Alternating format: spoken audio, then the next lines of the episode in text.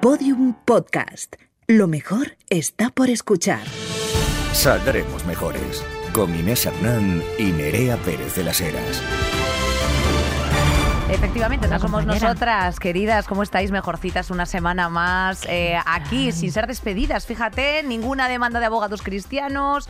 Eh, Funcionando, funcionando. funcionales. Hemos, funcionales. Han salido un par de cortecillos nuestros la semana pasada. Por eh, todas in- partes. Incluso en El Objetivo de la Sexta, en Al Rojo Vivo. ¡Ugh! que eso sí que me da una urticaria ter- terrorífica, pero eh, ¿qué decirte? Pa- máxima parálisis del sueño. Parálisis bueno, del sueño. esta semana traemos mm, pues una buena batería de imágenes deprimentes. Creo que la que está en el top 1 es la de las jugadoras del Barça recogiendo sus propias medallas después de ganar la Supercopa de España femenina, ¿verdad? O sea, ha Efectivamente. sido absolutamente descorazonador ver a esa fila de mujeres agotadas con lo que cuesta además el deporte de élite, lo sacrificadísimo que es, lo precario, para las mujeres sobre todo, recogiendo de una especie de huevera en fila sus propias medallas. Horroroso. Sí, y, y mientras que, efectivamente, para eh, dar un pin de la, eh, de la Consellería X hoy eh, a un pavo, ahí pierde el culo todo el mundo. O sea, que es, in- Efectivamente. es sencillamente impresionante. Pero bueno, A mí que me- te vo- voy a decir volveremos, una- eh, volveremos después a los terrenos futbolísticos, ¿eh? Porque... Deberíamos, deberíamos hacer un programa de fútbol. ¿Os atasca o os apetece? A mí el fútbol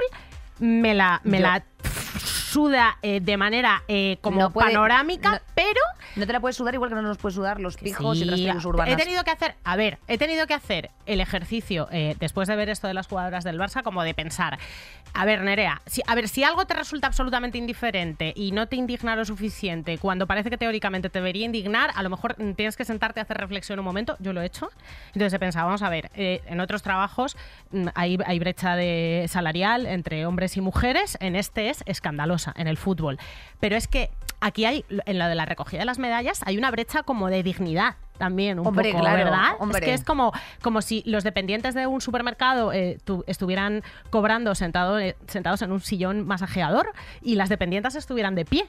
Eh, con tacones, ¿no? Es como, ahí, hay una brecha que va más allá del dinero, que es que, eh, que, que pasa a, otra, a otro estadio. Entonces pensemos, traslademos esta horrible desigualdad a otro curro, a ver qué nos parece y si, y si no nos indigna lo suficiente. Eh, bueno, como la indignación que nos hemos cruzado, ¿verdad? Subiendo para grabar el podcast, que era la manifestación de los taxistas. Hay convocados 6.000 taxis aquí en Madrid, entre, pues bueno, el centro. Y con sus cosas, ¿no? Que al final, evidentemente, pues entendemos que tienen que tener, eh, bueno, que, tiene una guerra abierta contra el nuevo reglamento, aquí por lo menos en la Comunidad de Madrid. Y, lo- fíjate que ponían el estandarte de Isabel Díaz Ayuso, la Salvadora, Libertad, todas estas movidas, y al final... Oh, Isabel, otra vez lo has vuelto a hacer. You made it. Eh, ¿Qué decirte, Nerea? El ¿Qué taxi es un servicio público, eh, hay que protegerlo. eh, Siempre. Sus trabajadores, bueno, pues están en huelga y todas las huelgas de trabajadores, pues hay que echarles un vistazo. A mí me ha pasado, ven- viniendo de la maniesta, cruzando la Gran Vía, había un señor detrás de mí, despistadísimo, comentándole a su señora, pobrecita, es que este gobierno solamente se preocupa de proteger a los etarras y a las lesbianas. Es verdad, los etarras, esos, eso, esa, esa vigente parte de, de- bueno, es, yo Es creo como, que pero ¿por qué ha hecho esa relación? O sea, ¿de los dónde etarras sale esa eran conexión? el más del LGTBIQ+, dirías. Claro, serán- a lo mejor para es una parte ellos. del colectivo. A lo eh, mejor son parte del colectivo los etarras. Eh, ¿Cómo ha hecho justo esa, esa, esa eh, conexión? Es que no lo puedo comprender y, y me ha dado un poquillo de risa. Como no tengo pluma, pues a lo mejor me he identificado como etarra en vez de como, le- como lesbiana. Bueno, y tienes el nombre vasco, entonces efectivamente, Nerea, Sí, eh, no se puede ser mejor.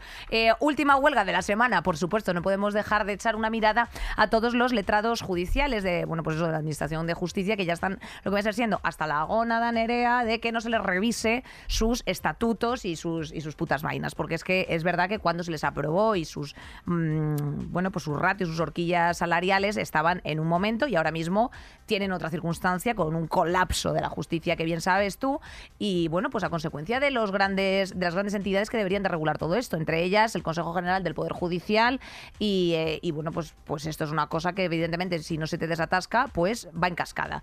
Si se paran estos señores 10.000 juicios al día pueden llegar a retrasarse y por lo tanto bueno pues mientras tanto no solamente tu reclamación de cantidad eh, pertinente sino todas las revisiones por ejemplo de los convenios reguladores de divorcios las situaciones con niños eh, y custodia custodias y revisar custodias también paralizados. O sea, esto es una cosa que nos interesa y mucho a todos. O sea, o sea nos interesa de verdad cuidar nuestro sistema judicial, que desde luego está unas, en unas condiciones, pues como lo está todo, Nerea, como está la sanidad, la educación, como, pues en fin, no me gusta a mí decir frases así como ordinarias, en plan, por rastrojo, pero es que es un poco el rollo. Dicho lo cual, Nere. La sanidad, fatal. Bueno, en este programa vamos a hablar de administraciones locales que tiene mucha chicha y mucho cotilleo, aunque parezca que no. Hombre, vamos a andar un poquito, efectivamente, la operativa de esas primeras entidades políticas y su interacción con la ciudadanía, cómo se recogen todo lo que nosotros reclamamos. Y para ello, bueno, pues vamos a contar precisamente con Aitana Más, eh, que es un placer para nosotras, que es desde 2022 la vicepresidencia, la vicepresidenta del Consejo y la Consellería de Igualdad y portavocía del Consejo de, Valencia, de la Comunidad Valenciana.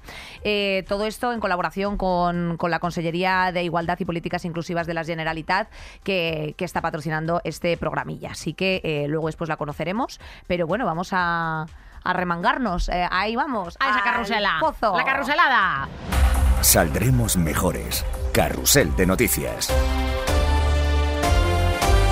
lo único que se va a poder bailar de este podcast. Sanidad, otra vez. Atención primaria en el hoyo. El límite de, mm, pacientes por médico, que no paro de leerlo y esa, esa cantidad, te juro que me estalla la cabeza, son 1.500 expedientes, los, los recomendables por eh, médico de atención primaria, por médica de atención primaria. Es que me parece alucinante. O sea, esa cantidad de peña eh, pasando, pasando por un solo profesional sanitario. Entonces, y, si ese es el límite de lo normal y están quejándose de que está absolutamente sobrepasado, pues imaginaos lo, el maltrato que está pasando por sus manos. Sanitarios en huelga por toda España para denunciar la precaria situación de la atención primaria. Aquí nos hemos fijado muchísimo en Madrid, porque las, las huelgas han sido eh, bastante largas. La manifestación eh, de la sanidad fue muy masiva, con muchísimo seguimiento, pero hay otras comunidades, sobre todo Cataluña, Andalucía, eh, en el que pues, los sanitarios están en pie de guerra. Aquí, ¿qué es lo último que hemos visto en Madrid? Pues que los médicos han denunciado esta semana que la Consejería de Sanidad les está obligando a coger vacaciones pendientes antes del 1 de febrero. O sea, eso es eh, soterradamente impedir la huelga. Ya lo hicieron al principio de la huelga obligándoles a cumplir unos servicios mínimos del 100%. Vamos a ver, maricón. O sea, si te obligan a cumplir unos servicios mínimos del 100%, están eh, limitando, eh, bueno, no, cercenando tu derecho a huelga. O sea, no Constitucionalmente hablando, eh, como siempre nosotros insistimos en todas esas personas que les gusta mucho la Constitución española, pues que se fijen también cuando de verdad hay que utilizarla. bueno, mm, hemos querido también poner un pequeño foco, ¿no? Fuera de, este madricentrismo que a nosotros nos invade y sabemos que los sindicatos de CAT eh, pues también están en colaboración. Así que hemos puesto una eh, mirada al sur de este, el nuestro eh, país, y nos acompaña Álvaro López del diario Punto de Andalucía, periodista, que nos cuenta pues un poco cómo está la situación en Andalucía. ¿Cómo estás, Álvaro? Pues muy bien, un poco preocupado, la verdad. Estoy escuchándolos y digo, ojalá que esté bien de salud, porque si depende de mi centro de salud, estoy, estoy jodido. ¿Vosotros también? Sí. Anda, qué no va bien la cosa allí tampoco en el sur. Claro, es que ahora nos gusta mucho nosotros mirar Andalucía por Juanma Moreno. Eh, un gran presidente. gran presidente. mejor persona. Eh, ¿Cuál es la situación de los centros de atención primaria allí ahora? Pues la situación es muy mala y eso que Andalucía en su día llegó a ser el lugar en el que todo el mundo se fijaba para atención primaria, pero Andalucía ahora mismo está en una situación bastante mala. Antes hablabas del cupo de 1.500, pero en realidad el cupo que recomiendan son 1.200 eh, eh, pacientes que tienes que tener. Y fíjate, ahora sin embargo en Andalucía hay lugares en los que hay 1.800 pacientes por, por, por médico de primaria, médico de cabecera, vaya que están proponiendo los sindicatos y, y, las asociaciones de médicos allí? Pues lo que proponen básicamente es que en Andalucía pasan dos cosas. En Andalucía lo que sucede es que los médicos que hay son muy mayores y los que vienen a empezar, los que acaban el MIR, no se quedan, se van precisamente a Cataluña y al País Vasco. Entonces, ¿qué proponen ellos? Ellos proponen que de aquí a 10 años, si se va a jubilar la mitad de los médicos de cabecera, pues que impidan que se jubilen, que se alargue más el tiempo de jubilación y por otro lado que se consiga atraer a los, a los MIR que luego se van sobre todo al País Vasco, que es el lugar donde no sé por qué. supongo que porque les pagan mejor, imagínate, se van allí. Claro, la fuga de profesionales sanitarios es algo de lo que hemos estado hablando repetidamente, eh, también de estos servicios de atención rural que, fueron como la gota que colmó el vaso y que hicieron estallar la huelga en su momento aquí en la Comunidad de Madrid. Otra cosa de la que hemos hablado mucho es los datos de contratación de seguros privados en la Comunidad de Madrid, que son récord, ¿no? La gente, ah, eh, sea cual sea su poder adquisitivo, como que reserva esos 50, 70 pavos que cuesta un seguro privado porque, Por porque- miedo, por miedo, por claro, miedo. por miedo, porque la salud es lo primero y habría que ver también el poder adquisitivo que, que tiene la gente que está contratando seguros privados, porque a lo mejor no es que les sobren esos 50, 70 pavos, sino que, que están acojonados Total. la gente. ¿Cuál- ¿Cuáles son los datos en Andalucía de Pues no es un misterio que evidentemente Andalucía el poder adquisitivo no es que sea el más alto de España precisamente, pero los datos que manejamos, por, por lo menos en el diario.es, es que uno de cada cinco andaluz ya tiene, ya tiene un seguro privado, cosa que en Andalucía eso era inviable. De hecho, los dos últimos años, el 21 y el 22, se han cumplido todos los récords de tanto en derivaciones a la privada de la- desde la sanidad pública como en seguros privados, que la gente el año pasado, solo el año pasado, 100.000 andaluces nuevos con seguro privado. Joder, qué Qué barbaridad. barbaridad. Oye, ¿hay mucha diferencia entre provincias? No es tanta la diferencia entre provincias como entre localidades y comarcas, porque el principal problema que tiene Andalucía es que está muy diseminado el ambulatorio y los pequeños pueblos tienen una atención primaria muy, muy deficiente porque básicamente lo que hablaba antes, los sanitarios mayores jubilan y los jóvenes no quieren, no quieren ir a trabajar allí porque los contratos que les hacen son muy malos y por lo tanto las conciliaciones laborales y personales evidentemente son inexistentes. Y por lo tanto si te van a hacer un contrato de tres meses, hablamos continuamente con médicos así, pues lo que deciden es que si en el País Vasco le ofrecen un contrato de un año, pues se van al País Vasco porque lógicamente es mejor la situación allí. ¿Y cómo se siente la ciudadanía? ¿Qué está haciendo? Pues por tristeza, eh, la ciudadanía está muy parada. Es verdad que hace, hace Ay. tres semanas en Andalucía, en Sevilla, hubo una manifestación, la única manifestación importante que ha habido en los últimos meses, pero por desgracia la, la marea blanca, que es lo que mueve la sociedad civil de Andalucía, no, se está, no está consiguiendo atraer a la gente, por desgracia, allí.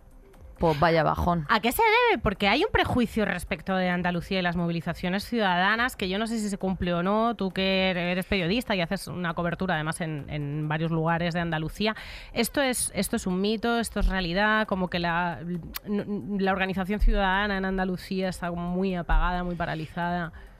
Fíjate, Nerea, yo creo que el principal problema que tiene Andalucía, bueno, creo que en general toda España, es que eh, no se sabe atraer a la gente. Es decir, eh, Andalucía, su principal problema en este tema de las manifestaciones sanitarias es que no hay un gran líder que, que los sepa, sepa moverlos, sepa canalizar el mensaje. Y sin ir más lejos, el fin de semana pasado se empezó una huelga de primaria que está supuestamente indefinida, pero que nadie se acuerda de que está funcionando. Y este mismo viernes hay otra huelga convocada, pero solo para el viernes.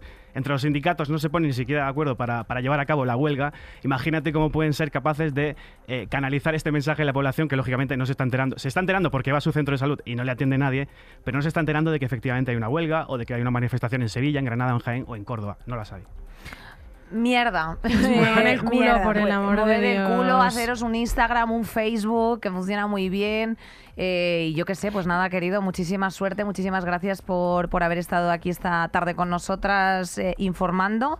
Gracias, Y te pondremos una corresponsalía. pondremos Eh, corresponsalía. Nos Espero no caerme al salirme, por si acaso no tengo que ir al centro de salud. ¿no? Exacto. No, no, No te- no, te bueno, sí, porque además en Madrid, que es cuidado. donde estamos ahora mismo, si te tropiezas, estás en la misma, Pero tengo cañas y libertad, me vale. Nada, nada. En Madrid estamos todo el mundo tomando muchísimo jengibre con limón. No vaya a ser con la voz tomada y, y automedicándonos. Muchísimas gracias, Álvaro. Gracias a vosotras. Bueno, Nerea, y eh, hablando de todo tipo de violencias, también incluimos la política. Jacinda Ardern también ha dimitido como primera ministra neozelandesa por quedarse sin energía.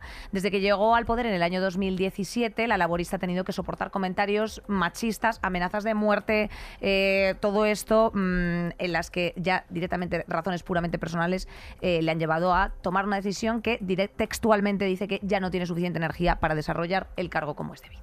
Es una tragedia cuando hablamos de violencia política, eh, que son dos términos que deberían ser antagónicos y a los que trágicamente nos hemos acostumbrado, porque donde, donde hay violencia no puede haber política y donde hay política no debería haber violencia, es algo a lo que las políticas, además, en- eh, internacionalmente, tienen que estar acostumbradas, como que además se las acusa, y esto se ha dicho en el Congreso de los Diputados español, se las acusa de ser flojas en el momento en el que se quejan, eh, les tiembla la voz, eh, tienen los ojos llorosos. A mí me gustaría ver a muchos de los políticos que están en activo, eh, tengan la edad que tengan, enfrentándose al, al grado de humillación que soportan las políticas en este país, de humillación absoluta. O sea, yo he escuchado a Federico Jiménez Los Santos eh, llamar gorda a Pam, intentando humillarla, Ángela Rodríguez Pam, a una secretaria de Estado, día tras día tras día en cortes distintos. Eso funciona como aviso, aquí y en todas partes. Si tienes una voz pública y se te ve demasiado,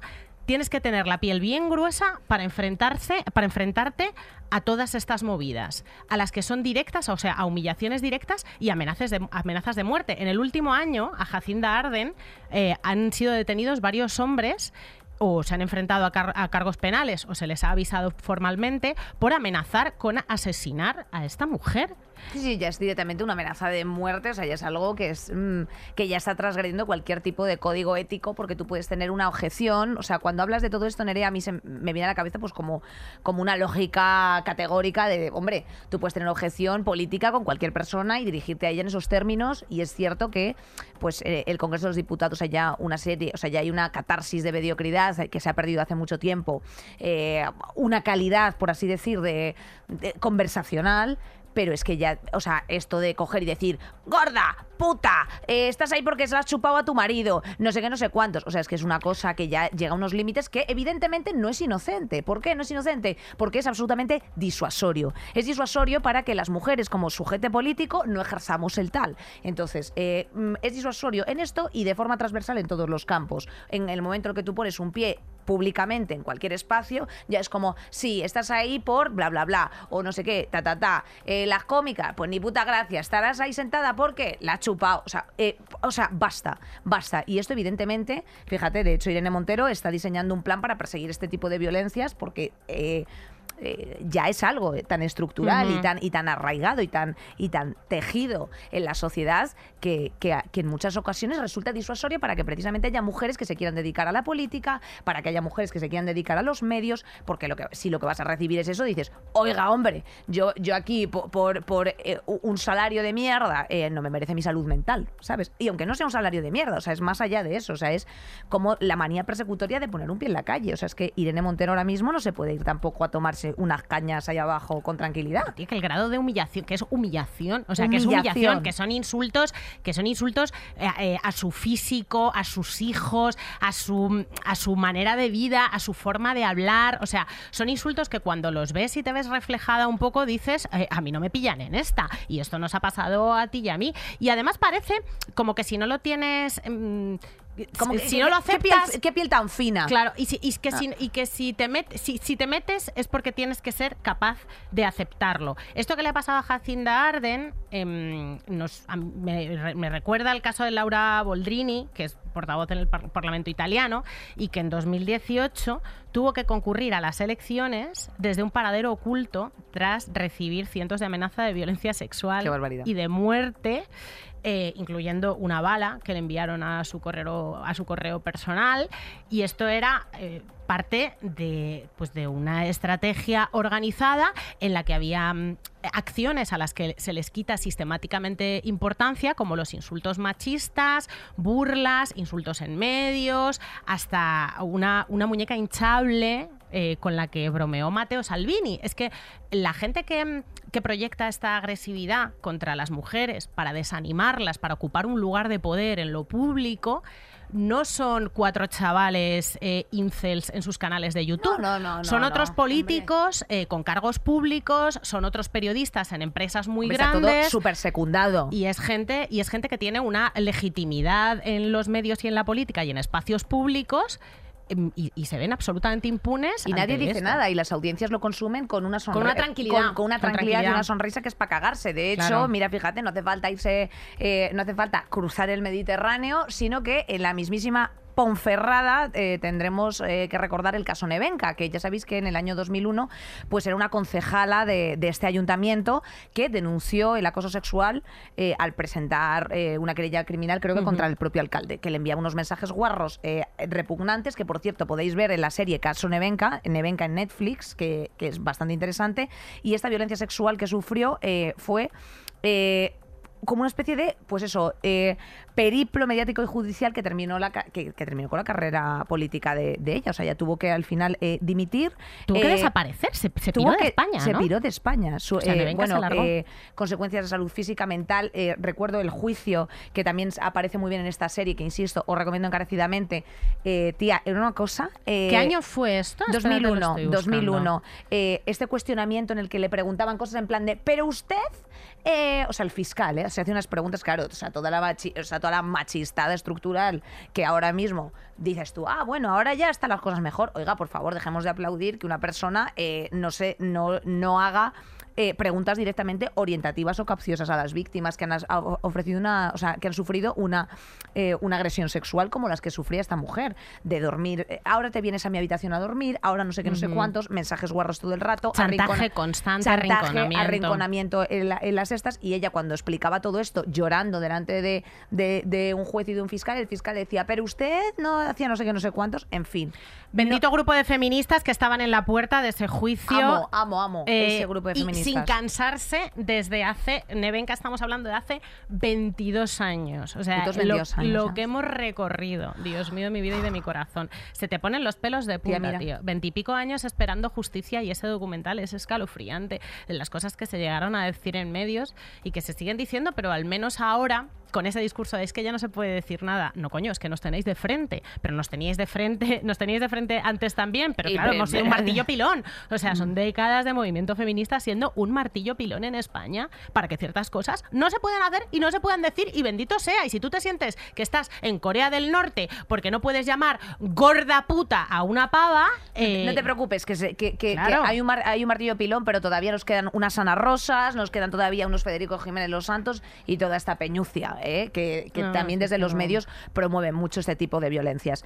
En fin, eh, todo nuestro apoyo a esta mujer, que también sabemos que es eh, de Saldremos Mejores. Y vamos con, eh, vamos a cerrar eh, am, este círculo de la repugnancia con... Chan, chan, chan. El futbolista Dani Alves en prisión acusado de haber agredido sexualmente a una chica. Santo Cristo está en prisión preventiva desde el viernes pasado cuando se, cuando se ordena su ingreso sin fianza tras ser acusado de agredir pues eso, a una mujer en los baños de una discoteca en Barcelona. Eh, Las cámaras de seguridad confirman que la encerró en el baño y que ella salió descompuesta, cerca de 15 minutos.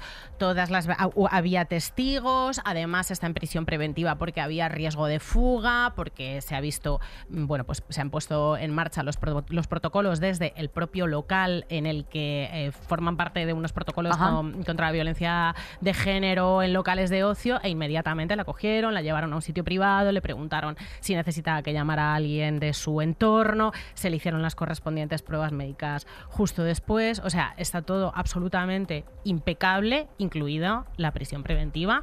De, de esta persona, eh, pues porque es un rico eh, sin arraigo y que había riesgo de fuga. Eh, fin de la movida. Eh, y de hecho, bueno, pues eh, ya han, han pasado cuestiones como voy a renunciar a voy a renunciar a la, a la pasta que del juicio porque yo lo que quiero es como, oiga. Es que este señor, este señor eh, le cogió y mientras estaba tomando una copa en esta discoteca a las 2 a.m., cogió la mano de la víctima y la plantó en su puta polla. Eso es lo que ocurrió. Eh, eso es lo que ocurrió. Entonces, eh, mm, o sea, quiero decir, esto no es ninguna tontería. Eh, esta, o sea, La encerró en el la- la vamos, encerró en el- violó, la violó, encerró en el- la o sea, violó, o sea. presuntamente, presuntamente, porque todavía no hay una sentencia, presuntamente porque todavía no hay una sentencia. ¿Qué ha pasado y por qué, mm, por qué está siendo tan mediático este caso? Aparte de porque Dani Alves es un futbolista famoso, entiendo. Pues porque Entiendo. entiendo, eh, creo, creo haber escuchado. Pues porque la víctima ha dicho que en caso de que mm, se resuelva que ha sido víctima de violación y que este hombre es culpable, ella ya ha avisado de que va a renunciar a la indemnización económica para eh, que no se ponga en duda su palabra. La decisión de cada mujer, mucho más de las mujeres que han sido víctimas de una agresión sexual, es completamente libre y lo último que hay que hacer es juzgarla porque ella es dueña de su experiencia y ella es dueña de lo que, de lo que ha pasado y la justicia tiene que protegerla. Pero vamos a mirar un poco eh, qué puede empujar, qué puede llevar a una mujer a tomar esta decisión cuando ha sido víctima de un delito y que, y que no sucede en ningún otro tipo de delito con ningún otro tipo de ciudadano. Que es que tiene Claro. tal terror de a que, que, no le la crean en duda Claro. eh, que dice, no, no, es que no, que no voy a por la pasta, que es que esto me ha pasado. Entonces ahí está el ojo de la sociedad juzgando si eres buena víctima o no. Entonces tienes eh, tal eh, equipo defensivo en tu, en tu propia cabeza que ya estás previendo lo que va a decir todo este aparato mediático y político del que estábamos hablando antes, que ejerce violencia política contra las mujeres, ya sabes lo que va a hacer. O sea, tú ya prevés lo que va a hacer. pero es y que lo que va a hacer no- es ah, aprovechada, vienes Claro, a decir. No es, no es que lo preveas, es que tú tienes ya una serie de sentencias mediáticas eh, con una operativa y con una estructura ya muy definida. O sea, no solamente la manada o la, o la manada de Manresa o, o eso, es que cuando tú tienes ya una figura pública, como es el caso de Dani Alves, ya automáticamente va a ser como... Efectivamente. Bueno, eh, tan di- a disgusto no estarías. Y es que eso es, eh, quiero decirte, es que esta- este tipo de frases se han dicho Ves por el parte futuro, de tía. un fiscal. O sea, quiero decirte, o sea, el holgorio y todas estas putas frases, ¿cómo no vas a coger y vas a decir, oiga, yo me quiero atener al, al único derecho que yo puedo hacer, del que puedo hacer uso en la democracia, que es la puta justicia? ¿Sabes? Entonces, cuando todo eso, efectivamente, está estructuralmente tan integrado, pues hombre, pues eh, emites ese tipo de cosas. ¿Es normal? No, claro que no lo es. Es una mierda, como una casa. En fin. Es un chantaje, como, una, como- co- como claro, otra casa también Es un de grande. chantaje, claro, claro. Si es que, o sea, si lo, ha- eh, que lo haga o que lo deje de hacer es decisión suya. Eh, vamos a eh, fijarnos un poquito en por qué lo hace, porque este gan, este pavo eh, tiene un sueldo de 300.000 euros al mes. ¿Solo? 300.000 euros al mes. Y en todos los casos, en todos lo- todos los documentales sobre acosadores sexuales y violadores en serie, el de Weinstein, el de Epstein, el del otro, el de más allá, siempre hay una- alguna frasecita o alguna movida de a fulanita la indemnizaron con tanto, a menganita la indemnizaron con cuánto, eh, esta se cayó porque... Porque, Porque parece que es como en plan de... En plan, porque le soltaron la lana. Bueno, le puede- soltaron la lana y a lo mejor prefirió no enfrentarse a, a un escrutinio público. Y, y- y- y bien que tiene derecho a que le suelten la lana. Dicho lo cual, Nere, eh, traemos un tema eh, que a lo mejor también nos puede ayudar bastante para, para poder combatir con este tipo de políticas o este tipo de cuestiones que nos afectan a nivel estructural, que, es- que son las administraciones locales. Saldremos mejores. Bueno, Nere, eh, vamos a destensar un poco toda la situación hablando de algo que da mucha pereza en la carrera de Derecho, que es el derecho público. ¿eh? Todos esos lectores de García de Enterría, todas esas cosas que yo me he tenido... Bueno, yo te tengo que contar, te voy a contar una anécdota, que esto fue muy fuerte, eh, y es que eh, yo suspendí Derecho Administrativo 2, ¿vale? Porque yo tenía dos sapos eh, por profesores que me suspendieron. O sea, era imposible aprobar con ellos. Y, em, y recuerdo que como era una asignatura de ocho créditos, yo no podía tener acceso en, en cuarto de carrera a la beca. Entonces, em, claro, yo eh, empe- empecé el procedimiento precisamente como era derecho administrativo y dije, anda, pues mira, voy a poner en práctica pues la reclamación a través de un procedimiento administrativo común y empecé, pues lo hice primero el departamento, me hicieron una corrección que secundaban las, las cosas que decían los, los profesores, luego después esto lo elevé al rectorado y el rectorado me llegó a contestar y todo. Y ya lo siguiente pues era meterme en un juicio contencioso administrativo que, en fin, por un 4 pues no lo iba a hacer. Pero, pero bueno, lo inicié y fue curioso porque me quedé sin beca por culpa de estos cerdos. Entonces, eh, nunca diré los, los nombres. Bueno, uno a lo sí. mejor sí, ¿eh? Que nunca se Voy a decir solo las siglas. M-A-L, ¿vale? Eh, ese mal, ese mal, eso es lo que era, eh, pues me llevó a aprenderme pues algo que es tedioso, tía, que es cómo funcionan, bueno, pues tú ya sabes, todas las licitaciones públicas y sobre todo las estructuras, tía, porque realmente cuando nosotros hablamos de lo público, siempre te viene a la cabeza, pues eso, la educación, la sanidad, eh, las carreteras y todas estas vainas, y hay otras muchas serie de cosas que se arquitecturan en torno a estas entidades, como son, pues eso, los municipios, las provincias, la islita, las comarcas, chan, chan, chan, chan, chan, en Al fin. final es la política más cercana, Eso más cercana es. a la gente, o sea, la gente se está tomando su cerveza y sus torreznos muchas veces con su alcaldesa en la mesa de al lado y entonces es interesante. Y también es interesante, tía, porque yo creo que en, las, en los ayuntamientos y en, y en cómo funciona ha- hay un reflejo en miniatura de lo que es la política en España Correcto. porque está como que está representado y, y siempre hablamos eh, hablamos mucho pues de los de los casos de corrupción a pequeña escala de esas concesiones a dedo de esos edificios que es que el público es que lo va a hacer eh, mi primo pero también eh, está esa cercanía que da la oportunidad a la gente de a pie a hacer política.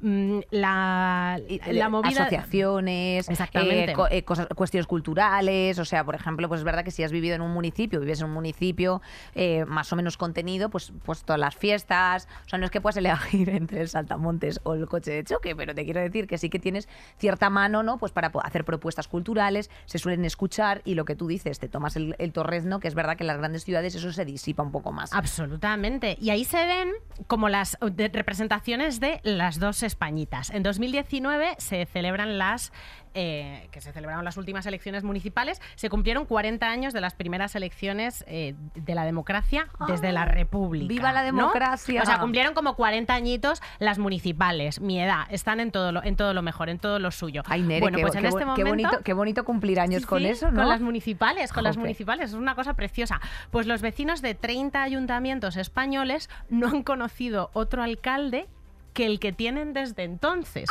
¡Anda! O sea, hay alcaldes que llevan sentados en donde están sentados desde que yo estoy en el planeta Tierra. Algunos de esos sitios son Villanueva de la Cañada, Castillejo de Mesleón, eh, bueno, pues eh, gobernados muchos, no quiero decir nada por Tarants, PP tarants. y PSOE, Vale. PSOE y PP, la misma mierda, después de aquello.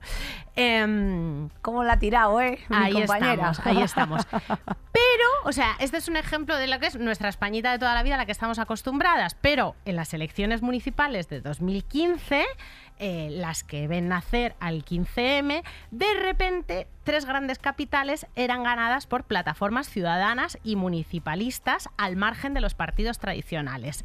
Eh, esas tres capitales fueron Zaragoza, Barcelona y Madrid. Esa otra España también existe. También que es la España que existe. se organizó en su momento, que le plantó cara a los partidos tradicionales y, al relevo constante, que le plantó cara a la corrupción, que fueron la pura ciudadanía resurgiendo. Entonces, la política municipal es, es lo primero, pero también es lo segundo. La política municipal es 40 años de personas en el mismo cargo, Joder, pero también es eh, gente que sale pues del activismo, del, eh, del movimiento ciudadano, llegando a las administraciones para hacer política pública.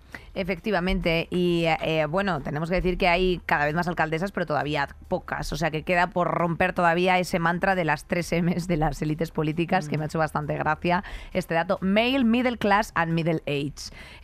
Absoluta desproporción todavía en presencia de hombres de clase media y mediana edad entre los gobernantes de las ciudades.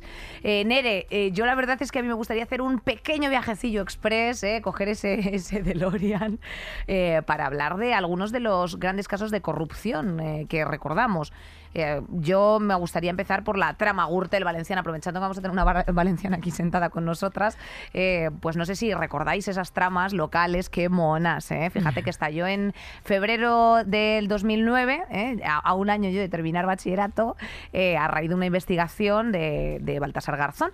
Eh, dos funcionarios de justicia reclamaron a la Consellería de Turismo el contrato de diseño y montaje del expositor de la Comunidad Valenciana. Todo lo que parecía así una cosilla de estas, los fitures y todas estas cosas prácticamente inocentes, Nere, eh, pues, pues ya se olían ahí algo y efectivamente se produjo una eclosión eh, de Francisco Camps, que ahora mismo todavía, este señor todavía no está en la cárcel, tengo que decir. O sea, este señor todavía está por ahí de arroces, está, en socarrats, correcto. tranquilamente, claro que sí. Y y, y, bueno, la Fiscalía de Anticorrupción pues implica al jefe del Consejo por pagos de 30.000 de 30.000 euros a nombre de Orange Market. Eh, varios, eh, pero es que hay muchas cosas, o sea, el metro, el no sé qué, los colegueos, es que todo esto se conoce, igual que, o sea, por eso está tan popularizado, igual que tú antes hablábamos, ¿no? De que, de que las mujeres directamente dicen, no, quiero renunciar a mi pasta eh, para que se me crea, para que haya verdad, eh, o sea, para que entendáis que hay verdad y que yo no he venido aquí de- a buscar nada, hay algo que también está perfectamente integrado en la sociedad española, que es el en plan de, anda, que son todos estos, o sea, no hay pan para tanto chorizo, son todos estos una panda de ladrones, para que, me, para que mi dinero al final vaya no sé qué, no sé cuántos, pues mejor que me lo quedo yo, vamos a rebajar los impuestos, que al final se lo quedan todos, o sea, que al final, claro, de tanto perpetuar que las administraciones locales estén sin ningún tipo de movimiento, sin ningún tipo de, de ruptura eh, o, o haya implicación por parte de los movimientos ciudadanos en estas estructuras, que es desde donde lo tienen que hacer, porque recordemos, queridas, la, o sea, los gobiernos y las políticas se tienen que hacer para la ciudadanía y por la ciudadanía. Por ende, tiene que haber una implicación directa de la misma. Entonces, claro, cuando todo esto se corrompe en unos niveles tal que, llegan a unos niveles de repugnancia que pues ya hay un desencanto de pues yo no voto, pues no sé qué, pues no, importa y mucho. Acabas de decir esos ejemplos. También tenemos eh, los seres. O sea, es que lo de los seres, es que lo de los seres, eh, bueno, en fin, ya tú, ya tú sabes que también fue otra, otra, otro, otro buen cuadro. Tú no sé si me has traído algún, Sí, algún caso de corrupción favorito. Eh, mm, chicas, es que imagínate los- nuestras favorito. conversaciones. ¿Cuál es tu, cuál es tu caso de corrupción política de los últimos 20 años favorito? La hemeroteca de casos de corrupción de ayuntamientos no tiene fin. Eh, a Marbella no la vamos a mencionar porque nos parece ordinario. Es como demasiado Nos de fondo de armario. Demasiado de fondo de armario. Es, es un vestido negro, es un es little black es, dress. es un little black dress de la corrupción a nivel local. Es que eso es que eso es lo que hay. Pobrecita gente. Mi favorito es el del aeropuerto de Castellón, que costó que el aeropuerto de Castellón, Para. que costó 170 millones de euros a las eh, arcas valencianas y que estuvo cuatro años, pues como un buen vivero de matas, de matojos que iban saliendo ahí, pues, pues de zapateros, mariquitas, cucarachas, ahí de, porque no llegaba, no llegaba el primer avión, se conoce, o sea, era como un, sencillamente un secarral. Y es bastante simpática la anécdota eh, de que el el entonces presidente de la Diputación de Castellón, Carlos Fabra, no sé si os sonará, ¿Qué va? ¿Quién es? escucharon los medios decir, o sea, es como ternura y, ter- ternura y repelús aquí. Le escucharon los medios decirle a sus nietos, ¿os gusta el aeropuerto del abuelito? Eh, Para. vale, España. Es que, cla- claro, ¿Le eh, es que el chiste... eso? ¿Os gusta el aeropuerto del abuelito? Para. Pero te parece que- es que no se pueden hacer chistes, o sea, tú cómo haces chistes con esto si ya la realidad te lo da absolutamente Nos está cerrado quitando el trabajo, y hecho sí. Fabra, señor, que hay gente que aquí nos estamos ganando la vida con el humor. Pero también tenemos que decir que las administraciones locales, al estar en contacto directo con la ciudadanía, pues son espacios de oportunidad, son espacios públicos donde mm, tú puedes manifestarte como ciudadano más, más fácilmente y de manera mucho más directa, pues con foros ciudadanos, con consejos de barrio, con comisiones sectoriales de jóvenes, de mayores, de, esco- de escolares, con consultas populares, con juntas de distrito. O sea, hay un montón de herramientas audiencias públicas, hay un montón de herramientas en las que, pues tú como ciudadana, eh, te- pu- puedes entrar ahí, puedes entrar en política en esa puerta que criticamos, criticamos mucho aquí, que el Ayuntamiento de Madrid pues, ha cerrado estos, estos foros ciudadanos y es muchísimo más difícil participar en la política. Pero en lugar de participar en la política, o sea, en lugar de futuro de participar en la política, eh, son las administraciones locales y tenemos mucha esperanza en ellas. No hace falta que Chávez y Griñán se lleven 647 millones de euros, compañera, para que tú levantes la mano y digas, eh, no, en mi nombre no, dear. Eh, bueno, pues yo creo que ya es hora de presentar a alguien que creemos que puede ser una, una referencia política y para que precisamente recoja todas estas ideas de cómo hacemos el contacto con la ciudadanía, cómo funcionan las administraciones locales. Bueno, pues Aitana Más, qué ilusión tenerte por aquí con nosotras. Ella es eh, portavoz de Adjunta de Compromiso en las Corts Valencianas del 2019 al 2022, directora general de Transparencia y Participación de la Generalitat Valenciana entre el 15 y el 19. En 2022 asume, chan, chan, chan, la vicepresidencia del Consejo, la Consellería de Igualdad y la portavocía del Consejo. Y bueno, todo esto, eh, querida, es que tenemos que destacarlo con 32 años y te da tiempo a casarte con un guardia civil y todo. O sea, qué barbaridad. y a Eh, tener un hijo también, sí. Joder, eh, no me Sí. llame que yo estoy ocupada, nunca mejor dicho. Qué, qué, qué locura. Con 10 meses, con 10 meses empecé el cargo de vicepresidenta. Tenía a mi hijo 10 meses, yo no yo, evidentemente. Y bueno, pues otro reto, ¿no? Eh, añadido a, a la vorágine de entrar en un gobierno ya propia de, de ese momento. Así que sí, sí. Nos ha sorprendido porque a mí todas las maternidades como de gente más joven de 40 años me parecen adolescentes. Es que yo considero que he sido madre joven, ¿no? Y mi madre me dice, Claro. con 32, hija mía, no has sido madre joven. Y digo, bueno, pues para lo que hay ahora sí, ¿no? Probablemente. Fui con 31. O sea que... Y política y todo, hija, de verdad, qué gusto da así, ¿eh? Ejemplos eh, aspiracionales. Esto Bueno, es así. Pero cuesta llegar a todo, ¿eh? Hombre, ya sabemos que esto no ha sido un ca- precisamente hemos venido a hablar de, de, mm, pues la violencia política que sufrimos Mm. las mujeres simplemente por ser sujetos políticos, pero yo no quiero despistar que mi amiga Nerea eh, mi compañera quiere ir hacia lo positivo. Hacia, lo positivo, porque claro, hemos terminado comentando, hemos terminado la introducción comentando que las políticas que están alejadas de la administración central, las regionales, locales, municipales, eh, también tienen, no solamente tienen estas eh, casitos de, de pequeña corrupción y esas pequeñas miserias, sino que tienen una gran oportunidad para escuchar directamente a la gente y para, y para hacer grandes, grandes, pequeños grandes cambios, ¿no? Entonces me gustaría que empezaras por ahí, ¿no? Rompiendo una lanza. Por eh, supuesto. Y además, eh, en la comunidad valenciana creo que podemos decir que somos expertos en eso, ¿no? Porque en 2015, imaginaros, con toda la etapa de corrupción que... No que- es poca, que- ¿eh? No, no, no, no, que sigue dando coletazos a, a día de hoy, eh, pues quisi- quisimos hacer un cambio de paradigma, bueno, monumental, ¿no? Y, y creo que conseguimos, con- hemos conseguido a lo largo de estos años eh, el darle un giro, uno, a la hipoteca esa reputacional que nos dejaron y otro, a poder hacer las cosas de otra manera, ¿no? ¿Por qué, por qué no puede haber un buen gobierno? Yo sé que la política siempre tiene una connotación negativa para muchas personas. De hecho, en el CIS suele ser una de las cuestiones que más preocupa a la ciudadanía. Pero hay que poner en valor también las buenas prácticas y aquellas políticas que se están haciendo bien. Y sobre todo las que son participadas con la ciudadanía. Dicho lo cual, que mm, precisamente cosas se pueden hacer mejor desde las administraciones eh, pues a nivel autonómico o a nivel regional que no se están haciendo a nivel estatal. A ver, yo creo que también eh, depende del ámbito, es más o menos difícil poder establecer una conversación con la ciudadanía, ¿no? Pero desde el ámbito quizás ya más eh, regional, eh, creo que, por ejemplo, nosotros hemos empezado a hacer ahora unos presupuestos participativos que... ¿Cómo es eso? Ay, que me interesa a mí un presupuesto Claro, participativo. nosotros lo que hemos hecho es pues lo que ya están haciendo muchas grandes ciudades y muchos municipios eh, desde el 2015, pues también en nuestra autonomía, ¿no? Y es que destinamos pues un tanto por ciento, eh, bueno, X millones de euros del presupuesto total de la Generalitat para que la gente pueda en unas eh, semanas hacer sus candidaturas y presentar proyectos que puedan ser incorporados después a los presupuestos. Entonces, los más votados tienen financiación autonómica. Entonces, ahí es donde estableces también un proceso de participación eh, dentro de la propia ciudadanía, organizada sobre todo, que es la que más se moviliza, eh, en pro de un proyecto concreto pues que hace bueno que tiene una demanda muy importante de hace muchos años y que quieren verla hecha realidad. Y eso es posible. Joder, claro.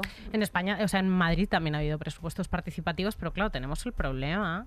eh, El tenemos problema. pro- ten- bueno, tenemos uno de los problemas que tenemos es el movilizar a la gente que tiene, como decías, Aitana, como muy poca educación respecto y, y muchas reticencias alrededor de, de lo que es la política, los políticos y para qué sirve.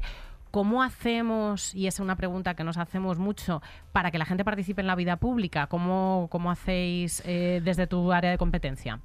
A ver, es, siempre es complicado, ¿no? Porque a la gente cada vez más le va interesando menos la política. Y yo me encuentro mucha gente que, que asocia ya la política a las malas noticias. Pero creo que la política es eh, aquello que hacemos todos los días y lo que vivimos todos los días. Y siempre suele pasar que solo nos interesamos cuando tenemos algún problema concreto y queremos lograr mejorar esa situación, ¿no?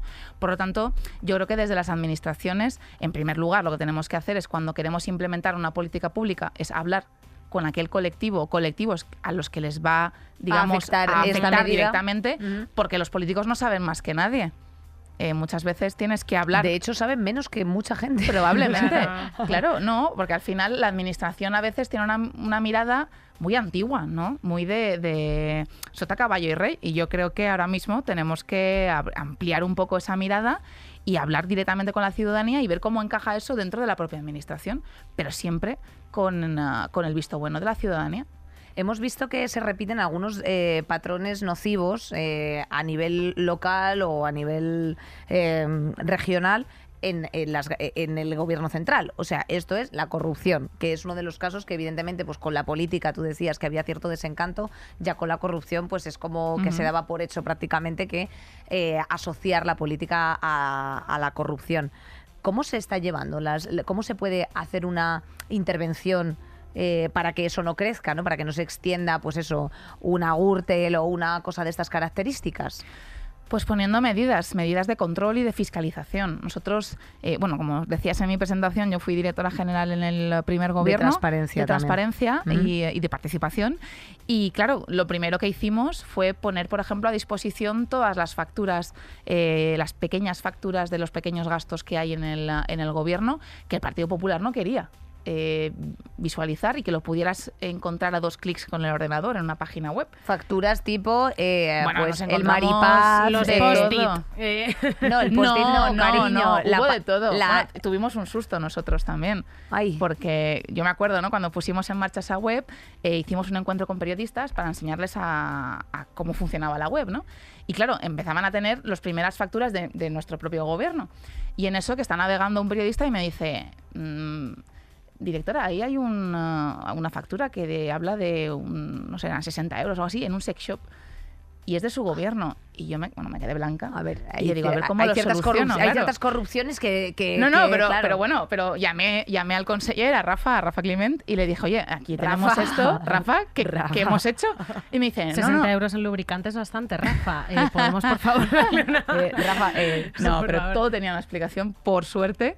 eh, eran y es talleres que, de educación sexual integral. mm, Casi, no, la inspección de consumo, eh, que depende de su consellería, eh, compra de manera aleatoria en establecimientos productos para comprobar que todo está en regla y en orden. Que Ay, yo no sé cómo lo hacen, no quiero saberlo, pero... Que pero porque acaban en un sex shop, nadie lo sabe. No, bueno, es, una- es un establecimiento más, pero digo que no sé cómo los testearon. No, no, Era un ahí- pequeño control de calidad de dildos control- y demás. Y de, dildos fustas y de dilatadores anales. Pues claro bueno, que ya sí. lo que compraron exactamente no lo sabemos. Pues Pero claro que el caso es que es algo normal y que puede parecer, claro, te puedes llevar un susto, ¿no? Pero bueno, estaba justificado en este caso. Oye, ¿qué retos tenéis, eh, tenías en transparencia y uno de los grandes controles que efectivamente se Es que pueden la hacer? transparencia es fundamental. Sí, y sobre todo, mira, nosotros eh, parece una cosa muy sencilla y muy tonta, pero poner la agenda a disposición de toda la ciudadanía, la agenda de todos los miembros del gobierno, no se hacía tampoco. Y ahora cualquier persona puede ver dó- dónde estamos y qué estamos haciendo, o hacer un registro de ¿Habéis, co- lobbies. habéis compartido el, el cloud? Claro. Ay, qué, ver- qué barbaridad. aparecéis, aparecéis en la agenda de hoy. Joder. Ahí estamos. Ahí estamos. Hola, Qué Valencia. Sí, Em, sí. acá, has dicho una cosa muy interesante y es que a veces los políticos saben menos que nadie. Esto, esto desgraciadamente está en nuestra cotidianidad y lo vemos todo el rato.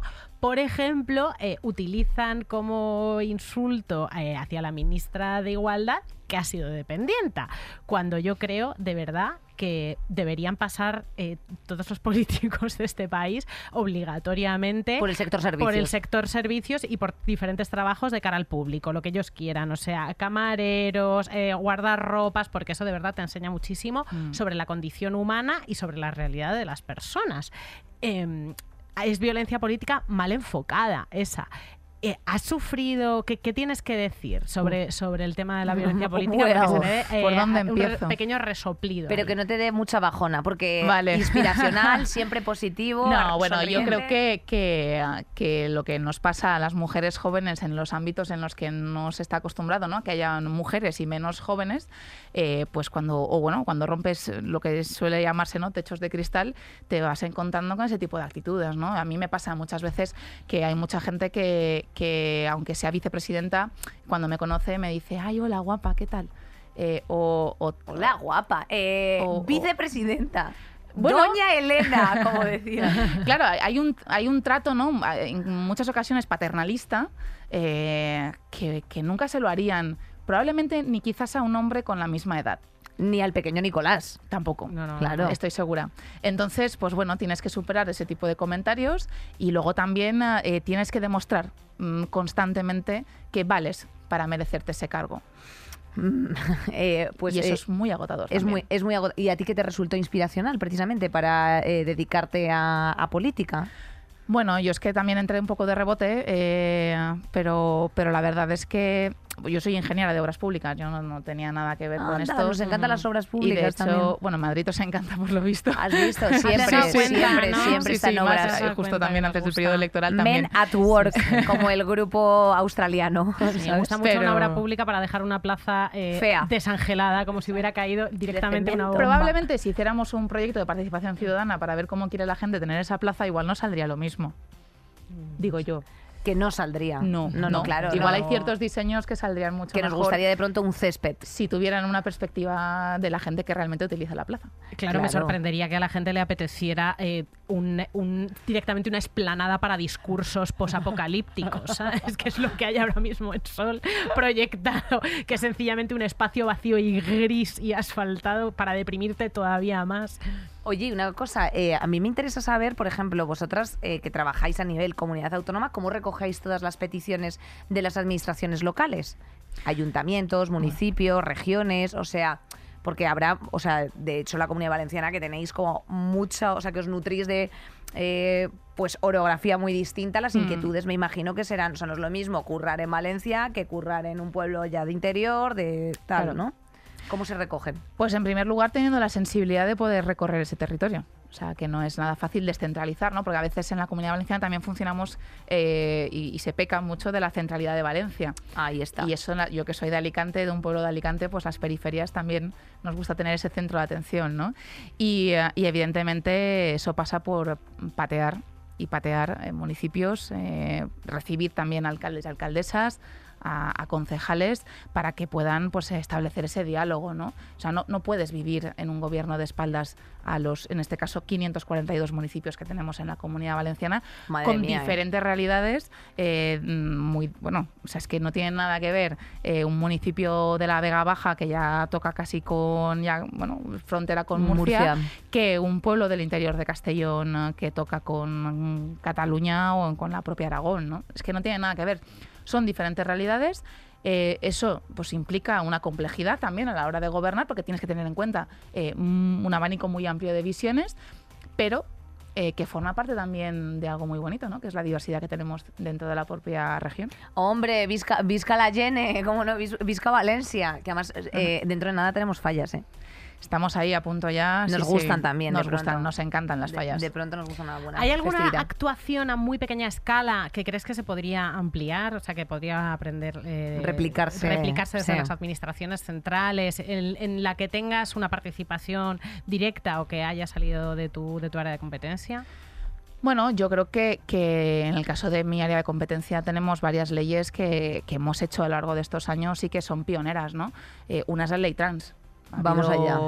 Mucha polémica en cuanto a la, a la del gobierno central, pero nosotros ya la hicimos. Eh, Por- en ¿por el qué? gobierno anterior, la ¿Cómo? aprobamos en el gobierno anterior. ¿Cómo funciona esto? Porque hay mucha gente que tiene cierta confusión precisamente con la delegación de competencias por parte de la Constitución a las comunidades autónomas y vosotras entonces, ¿por qué habéis podido hacer una norma distinta a la, a la general para que la gente entienda cómo, cómo funciona? Porque, por ejemplo, también existe en Cataluña esto- esta misma regulación. Pero Sí, no hay es que gente sea le está estallando la cabeza ahora mismo de escuchar la ley transvalenciana y es como, ay Dios mío, que me tengo que cabrear por otra cosa distinta a nivel subautonómico. Eh, me va- Eh, Arturo No, Pérez Reverte, Reverte, ahora ya. Tranquilízale, sí, porque no es A ver, fácil. a ver, nosotros tenemos competencias eh, que asumimos las comunidades autónomas, ¿no? Eh, Sanidad, educación y también, por ejemplo, en temas de políticas inclusivas o para que la gente nos entienda, quizás servicios sociales, etcétera.